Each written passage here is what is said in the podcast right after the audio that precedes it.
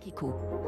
Les grands titres de la presse économique à la une ce matin. Question sur la dernière ligne droite du quinquennat Macron. Faut-il relancer la machine à réformer? Des idées, il y en a. Ainsi, à la une des échos ce matin, vous trouverez le rapport Tirol-Blanchard qui a été rendu public hier. Quel casting pour pondre ces 500 pages de réflexion? Un prix Nobel, l'ancien chef économiste du FMI, mais aussi 8 Français, 8 Européens et 8 non-Européens. Philippe Aguillon, Daniel Cohen, Laurence Boone, Lauren Summers, Danny Rodrigue, Paul Krugman, Nicolas Stern. 24 grands esprits pour dégager un consensus autour des trois grands défis de notre époque, hein, le changement climatique, la montée des inégalités et la démographie. Alors autant vous le dire avec leurs propositions, on est dans le registre du douloureux et de l'impopulaire, un taxe carbone élevée, retraite à point, hausse de l'impôt sur les successions avec à chaque fois effectivement des mécanismes de, redistribution pour ne pas pénaliser les plus modestes, tout en fait hein, quand même pour s'écraser sur le mur de la colère des Français, écrit ainsi l'opinion ce matin. Question aussi, que va faire Emmanuel Macron de ce travail d'un an et demi? Subira-t-il un classement vertical? Se demande Dominique Seux des échos. Ira-t-il caler les meubles dans une remise de l'Elysée Le rapport sort en tout cas dans l'entre-deux tours des régionales. Ce n'est pas bon signe.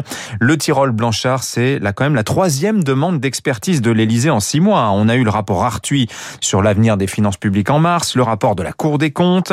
Emmanuel Macron prépare-t-il les esprits en vue de la présidentielle? Le Figaro.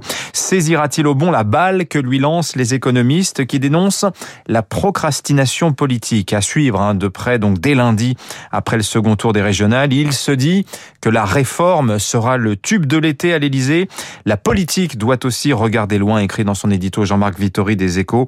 On en reparlera avec David Doucan du Parisien à 7h40. Autre titre ce matin dans Le Monde, comment la scène tech française a changé de dimension pour faire émerger des licornes?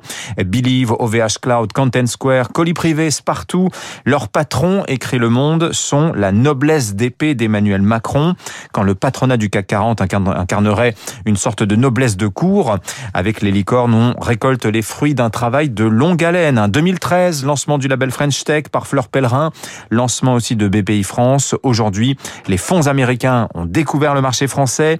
Ils viennent y faire leurs emplettes. C'est un succès, révélateur aussi d'une faiblesse. Nous n'avons pas de fonds d'investissement capables de mener de très gros tours de table, écrit, Le Monde.